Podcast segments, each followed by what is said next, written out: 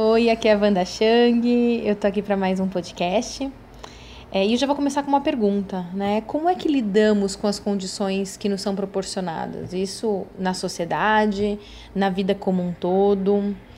É, porque nós sabemos que o controle dos fatores é uma grande ilusão, né? Isso significa que nem sempre as coisas vão acontecer da forma como a gente espera, que o outro vai se importar da mesma forma que nós. Mas e quando nós falamos sobre direitos e condições mínimas de vida, né? Estou falando isso porque acho que todos nós estamos acompanhando o que está acontecendo lá no Chile.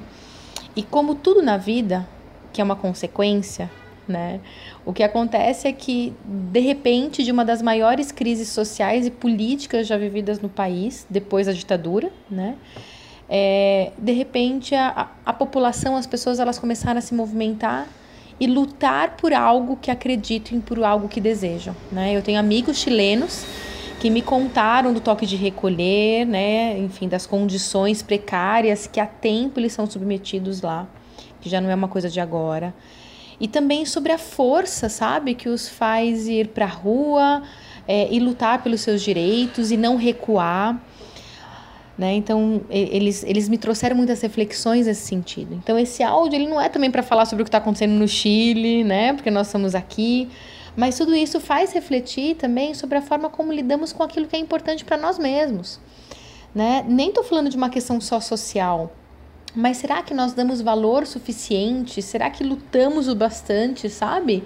Para não nos abandonarmos de uma certa forma? Porque é muito fácil a gente abrir mão de um valor, de um direito, de uma condição individual, né, de algo que nós acreditamos, por uma convenção social né? Ou às vezes até por fazer parte. Então tem uma questão da massa, né? Da cultura. É, e a nossa cultura especificamente é uma cultura muito passiva.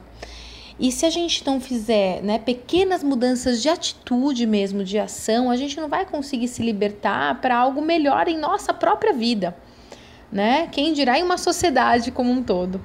Então, nós precisamos internamente, individualmente, Precisamos aprender a lutar por algo que faz sentido para nós.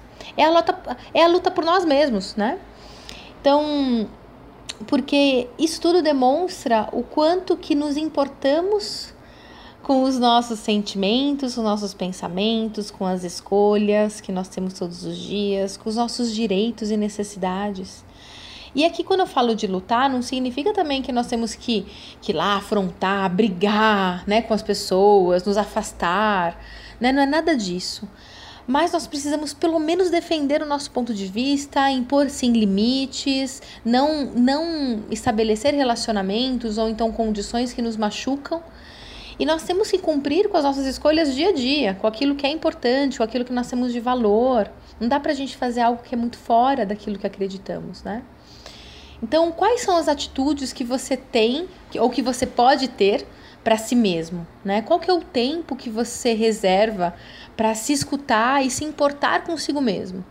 Porque tudo isso faz parte dessa luta, que é uma luta que começa dentro de nós e não fora. Então, eu acho que a gente pode aproveitar tudo o que vem acontecendo no mundo para refletir e questionar as nossas próprias escolhas e a nossa forma de conduzir a vida. E quem sabe quem sabe, por meio de pequenas mudanças que começam dentro, nós podemos nos libertar das prisões que nós mesmos construímos, né? Então, fica aí essa reflexão do quanto que a gente pode sim ter, pode e deve, né, ter uma atitude em prol de nós mesmos e daquilo que nós acreditamos primeiramente. Então é isso, um super beijo e espero que traga boas reflexões.